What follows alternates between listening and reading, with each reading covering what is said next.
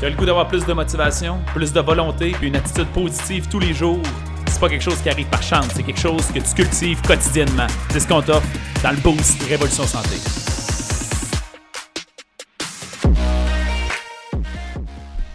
Salut à vous, j'espère que vous allez bien. On prend quelques minutes ce matin pour remettre en perspective les émotions d'une façon différente. J'ai écouté une entrevue euh, dernièrement d'entrepreneurs qui discutaient, euh, je ne sais pas si vous connaissez le podcast de Impact Theory, qui est de Tom Bowyer. C'est un Américain, là. Trop... Billier, ça se dit drôlement, son nom de famille. Anyway. Euh, il, parlait d'émotions là-dedans. Et j'ai trouvé ça vraiment fascinant parce qu'il disait Pour moi, la plupart des gens, et là, posez-vous cette question-là. La plupart des gens ressentent une émotion et pensent que cette émotion-là, c'est la réalité, tandis qu'en réalité, ce n'est qu'une sensation associée à la perception subjective de ce que tu es en train de vivre en ce moment.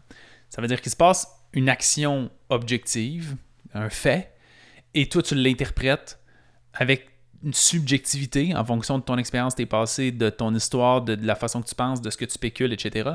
ça, ça génère une émotion selon l'interprétation que tu fais.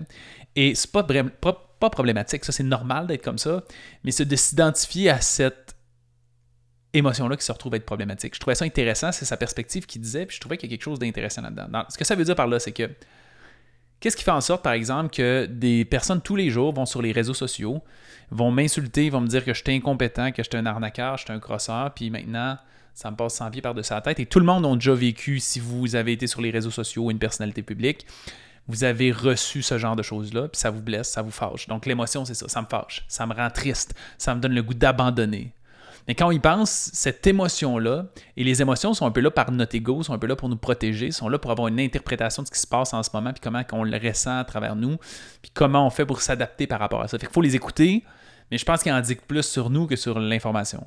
Parce que le fait, ce qui est non négociable dans cette information-là que je dis, c'est si quelqu'un m'insulte sur les réseaux sociaux, le fait, c'est juste que cet individu-là pense que j'arnaque les gens. Ça remet rien en cause de ce que je fais. Il n'y a rien qui a changé. Ça veut dire que la même journée, je me lève, je fais la même chose, je m'endors, que cet individu-là soit là ou non, il n'y a rien qui a changé dans mes actions, il n'y a rien qui a changé dans le sens de mes actions. C'est vraiment juste le fait que tout à coup, je me remets en question, puis ça soulève ça, mais c'est ce doute-là envers moi-même qui est remis par cet individu-là qui fait ça. Souvent, les gens vont me dire, je comprends pas comment tu fais pour être aussi indifférent, parce que je me connais tellement qu'il n'y a jamais personne qui peut m'ébranler là-dedans. Ce qui fait que quand on se dit, par exemple, ah, mais là, je vais aller m'entraîner, puis ça me tente pas, je suis découragé, je suis fatigué, je suis épuisé, je suis démotivé, nommez la motivation, l'émotion, excusez-moi, que vous voulez, que ce soit la démotivation ou autre chose. Mais là, à ce moment-là, on fait, ah, ben finalement, c'est peut-être correct que je ressente cette émotion-là. C'est pas grave. Ça ne définit pas le fait. Le fait qui est, je peux me lever, me mettre sur mes pieds, puis y aller tout en vivant ça. Ce qui fait que souvent, on a parlé de pleine conscience puis de méditation. Bon, on dit le but, c'est de se détacher de, comment on se sent, de regarder d'un point de vue extérieur, puis d'observer qu'est-ce qui se passe. Puis qu'on est capable de dire, je suis fâché en ce moment. Juste de l'observer, puis qui est là, que c'est correct qu'il soit là, mais que c'est pas ça qui dit de la façon qu'on devrait opérer pour autant.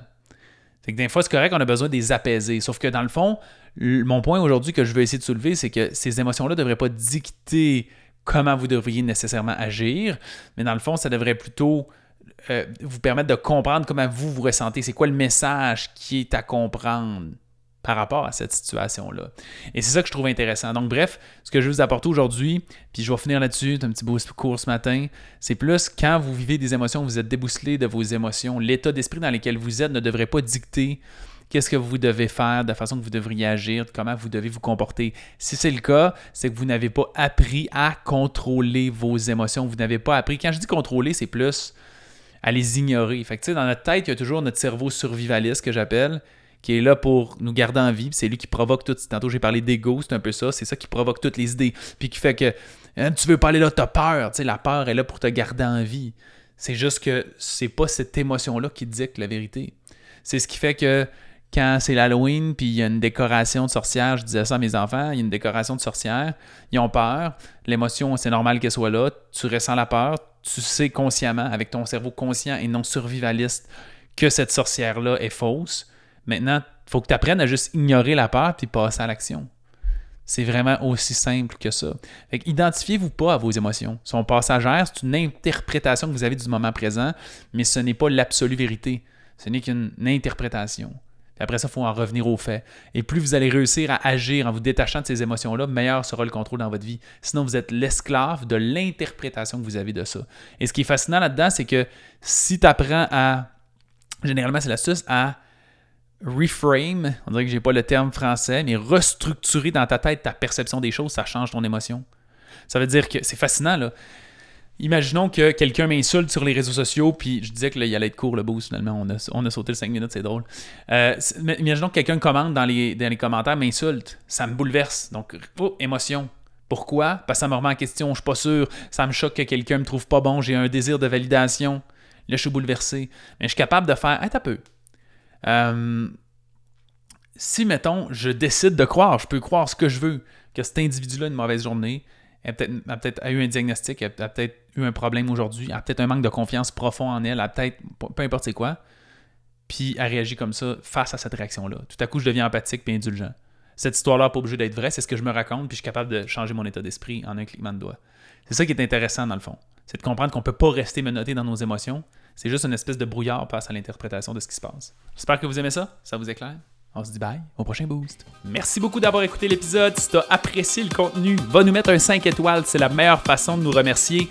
Notre mission, c'est d'aider le plus de gens possible avec leur santé. Donc, si ça te parlait à toi, ça peut aider quelqu'un d'autre. Partage ça sur Facebook ou à un ami pour embarquer dans notre mission.